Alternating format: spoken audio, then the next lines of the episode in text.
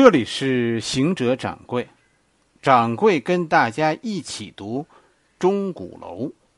今天咱们说第十一集《钟鼓楼》以后，《钟鼓楼》其实已经讲完了，是吧？这这以后讲谁呢？讲哪本书呢？我觉得，既然我们我们大着胆子。提到了创伤文学，那索性咱们就也讲讲创伤文学以后的反思文学。创伤文学其实基本上，你看写这些小说的人啊，都不是职业作家写的。刘先生当初在写这本小说的时候，其实也不算是职业作家，而跟着来的反思文学很多。都是以前的文化大家。反思文学中最好的不是小说，而是很多散文。因为，因为这些人呢，就写这个反思文学的很多人，当时的年岁都很大，大部头的东西已经写不动了，而且真的好多事儿啊，他们是选择了忘记，不堪再回首。讲谁呢？是吧？反思文学，咱们讲谁呢？我想了好久了，其实，哎，很想给大家讲一讲我的一个邻居，就是萧乾老先生。邻居这个称呼高攀，不算是邻居，是吧？他不认识我，我我也只知道他和我住在同一个楼里，甚至我遇到他都很少啊，更多的是遇到他的夫人。我们那个楼里住的都是，哎，都是以前的牛鬼蛇神。肯定的说，反思文学不是这一批反思作家人生的巅峰之作。他们都是成名已久的人。所谓的反思文学，都是他们暮年再次拿笔。我很想把萧乾先生的一本不怎么被人提起的小书，是吧，给大家读读。这本小书当年也是在北京晚报上连载过的，比钟鼓楼晚一些，但是在在播他当时连载的时候也是轰动一时的。不是说它内容当时大家读着有多好，不是，而是这件事本身的意义很大。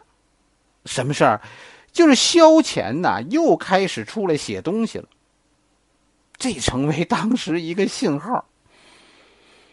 后来这些这些萧乾写的这些散文是吧，被合成了一个散文集。这本散文集就叫《北京城杂艺》。为什么我们说这本书呢？因为我很想啊，给大家读一点原汁原味的北京话。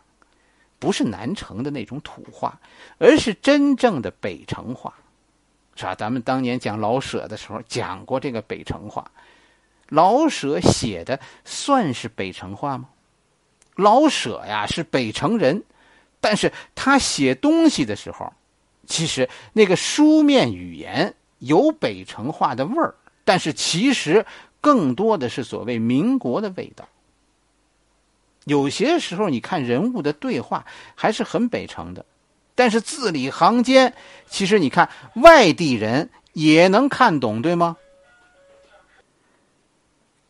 真正的北京俚语啊，其实外地人会认为是一种方言，哎，不，绝不仅仅是儿化音那么简单，是吧？我我这些年看过两本最好的这方面的书。一本就是萧乾先生写的《北京城杂役》，另一本是刘一达先生的《北京话》。哎，北这本书叫《北京话》，我觉得这两本书都应该由由北京话版本的朗读，不是播音员去朗读，而是用北京话字正腔圆的去读一遍。小人物了。大爷版的，大妈版的，为什么呢？因为好多话呀，其实即便像像掌柜这个年龄，四十多岁，我都已经读不出了。作为方言，北京话可能我认为比上海话会更早消失。萧乾先生的这本书，其实我也是试着给大家读一下。我真的到现在也没有自信说我能读好，不是说我的口音不正确，而是很多话其实我们这个时候已经不那样读了，大家听的是那么个味儿。是吧？我不是播音员出身，所以我我也没有什么朗诵的功底，完全就是凭着我的一腔热血。啊，我大家听的不是一门技术，是吧？而是我的这份人心。我愿意啊，现在我就特别愿意做一些做一些很实在的事儿，哎，像这种录音呢，是吧？你看我我也在照相，我。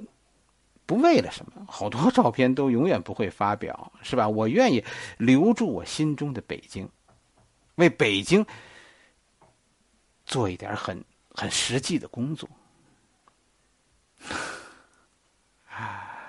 其实说心里话，不愿意用纯粹的北京话来朗诵，因为什么？不知道为什么，一回到那种语境啊，就会结巴。上次读老舍的东西的时候，我跟你说那个劲就费大了。你听到的每一段结结巴巴的，其实我都是先读过好多次，后来才录的。那样也不成，结巴，是吧？我觉得结巴这是北城人的通病。没有语言学家研究过这个事儿，但是研究研究很有价值。可能这结巴呀，我跟你说，这就是北京话、北城方言的特点。反正试试呗，好呢，大家就就点赞，是吧？我看见了，大家有点赞，我就继续读，是吧？大家觉得不好，就就不出声就完了，是吧？我看不到有人点赞，我读几回就不读了。我会，但是我会把这本书录完，但是就不播了。记着啊，觉得好就就点赞，当然打赏更好。我节目的排名啊是有这个参数的。萧乾是一个地道的北京人，是吧？而且是北城人。他家呀虽然不是满族，但是他家是蒙古族，所以，所以人家那个那个地道的北京人啊，有皇帝那玩意儿，人家就有资格住住城里的。他说的很多事儿、很多话都是很权威的。您那个刘一达先生说的也是权威的，是吧？因为刘一达当时是《北京晚报》的编辑。萧乾先生算是一个杂家，啊，他他有很多头衔，但是他首要的身份，我觉得他应该是一个著名记者，而且是战地记者。他曾经在二战的时候是中国派驻欧洲的战地记者。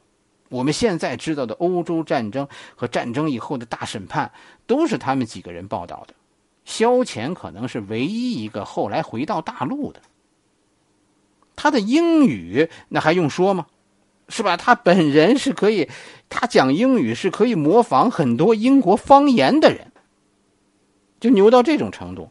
所以后来他不做记者了，是吧？最大的贡献，他翻译了很多英文的作品。在这本《北京城杂艺》的后面，有萧乾的自述，自己写的写的传记，是吧？他的他的一生，咱们有这篇传记，咱们就不讲了。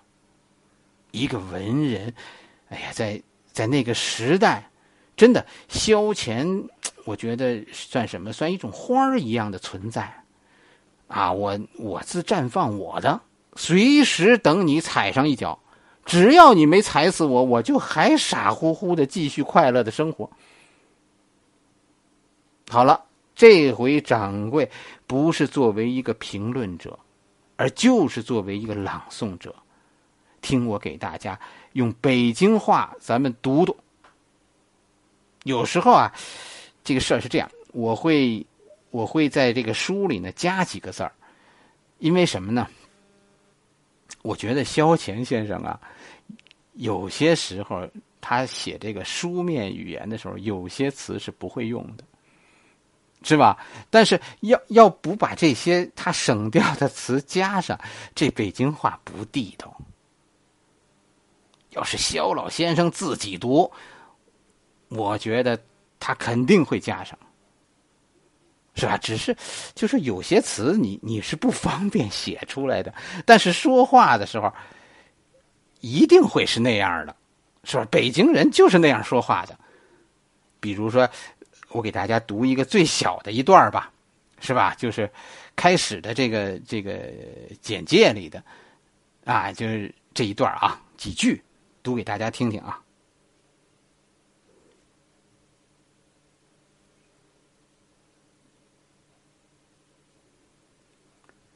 如今这晚啊，刨去前门楼子和德胜门楼子，九成全他妈拆光了。提起北京，谁还用这个“城”字儿啊？我单单用这个字眼儿，是透着我顽固，还是说我我想当遗老？你要是这么想，可就全拧了。这是这里头是不是有句口头语儿啊？是，是吧？但是，但是我相信。北京人都会这么说，这俩字儿，嗯，不算是骂街，而是表达一种怎么说一种强烈的感情，是吧？掌柜见过的，怎么说？大学教授多了，是吧？这俩字儿，这俩字儿都用的，不说这两个字只能说明一件事儿。